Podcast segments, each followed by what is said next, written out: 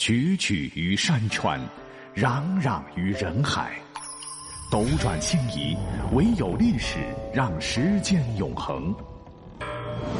由喜马拉雅联合大历史独家推出探秘类节目《历史未解之谜全记录》，欢迎收听。《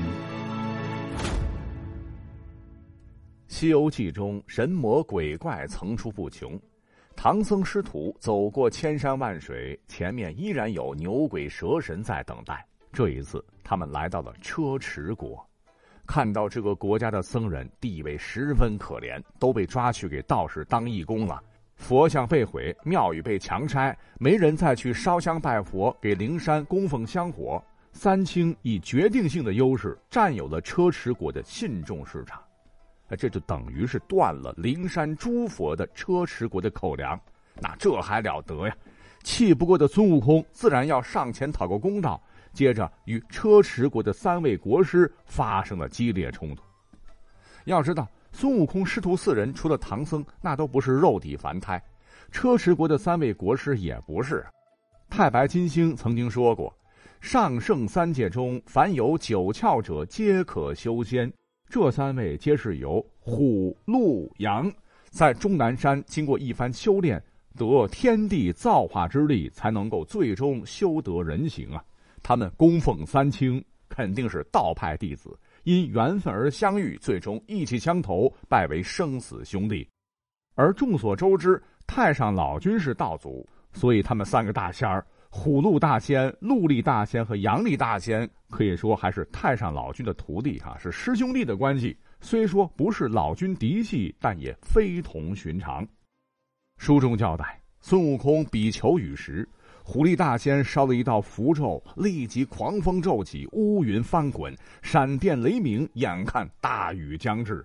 孙悟空急忙上天观看，只见雷公电母、风婆婆及四海龙王。竟皆是奉玉帝圣旨前来拨云布雨啊！看来这个虎力大仙那掌握了道家正宗的呼风唤雨之法，想必已经熬过了雷火风三灾。况且能让玉帝下旨的，那也肯定不是一般小妖办得到的。哎，这也许能够完美解释，为啥这仨货跟别的妖魔鬼怪不一样，不对唐僧肉感兴趣啊？啊，因为他们已经有了通天的本领，打坐修炼续命应该不是什么难事儿了。再说了，人家认识的那位天庭高层，身份自然不一般，估计吃个蟠桃，喝个仙酒，多活几千几万年，那也不是不可能的。不过在之前，每当我看到《西游记》这一段的时候啊，心里头呢总是有一个疙瘩解不开。啊，你看，老虎、鹿和羊。那是风马牛不相及的三种动物，搁一块儿的话，在自然界当中，鹿和羊早就成了老虎口中的美餐了。而在《西游记》里头，这仨孽畜咋还成个兄弟了呢？这个不难解释，《西游记》本就是人魔妖鬼共存的世界，自有他们的生存法则。你不妨可以看看天庭的二十八星宿中，哪个不是由动物修炼成仙得到的？像什么我们熟知的奎木狼和卯日星官等等。其中也不乏生物链中的天生敌对吧？怎么说呢？反正这哥仨吧，堂堂一国国师啊，怎么也得一人之下，万人之上。可是万万没想到，在孙悟空、猪八戒、沙和尚这儿，整个人设崩塌。可气的是，孙悟空还设计搞了出让虎力、鹿力、羊力三大仙喝圣水的恶作剧。在孙悟空的撺掇下，三大仙供奉的元始天尊、灵宝天尊和道德天尊三位道家祖师爷像，竟然被猪八戒给丢进了五谷轮回之所，气得三大仙是哇哇叫，这里子面子都丢了啊！仨兄弟自然不服气，于是他们决定拿出看家本领，断头、剖腹和进油锅，非得要跟孙悟空一较高下，赌上性命。小时候看电视剧，哎，觉得这段很精彩哈。如今一想，哎呀，真的头皮发麻呢。之后的几场斗法都差不多哈，我们放到一块儿说。老大哥虎力大仙率先欲表演断头绝技，孙猴子是抢了先。他脑袋被砍掉之后呢，孙悟空高喊：“头来，头来！”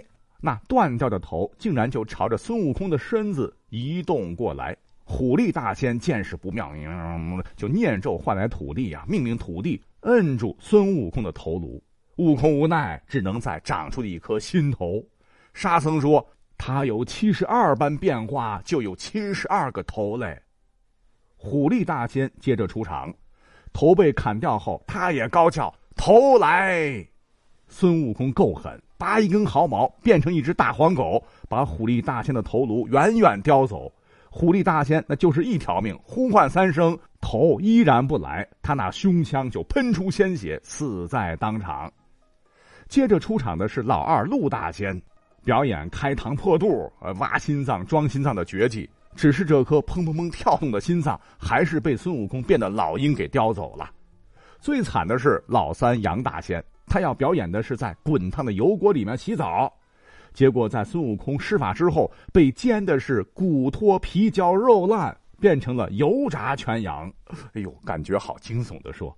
想来这哥仨实在也太可怜啊！说实话，他们没有像其他妖怪一样残害生灵，甚至连唐僧肉都不吃，为车迟国民众祈雨行善，让庄稼长得好些，国泰民安，民众丰衣足食。顶多就是让和尚做了繁重的义工。从民众的角度来看，至于你孙悟空下手这么狠吗？你别说。前头咱们可讲了，书里边这三大仙挤兑灵山，断人家宝烛连灯香火，圈粉又赚钱。那么在如来佛祖眼中，兴许啊，那就是一件十恶不赦的事儿呢。怎么讲呢？在《西游记》小说里的人设中，如来佛祖和玉帝那可不是宽容大度的主儿。玉帝曾因为凤仙郡主的疏忽怠慢了自个儿，就罚凤仙郡三年不下雨。一定得等鸡啄完了米，狗舔完了面，蜡烛烧断了锁才行。而如来曾经派文殊菩萨去让乌溪国王归西，文殊故意装逼无礼，导致国王压在井里是三天三夜。后来他向如来告状，如来就命他的狮子把国王压在井里整整三年。哎，谁叫你敢怠慢我灵山御前高管呢？活该！故而可以这么想。这三位国师在车迟国破坏了佛道间的平衡，孙悟空与他们斗法就相当于拨乱反正。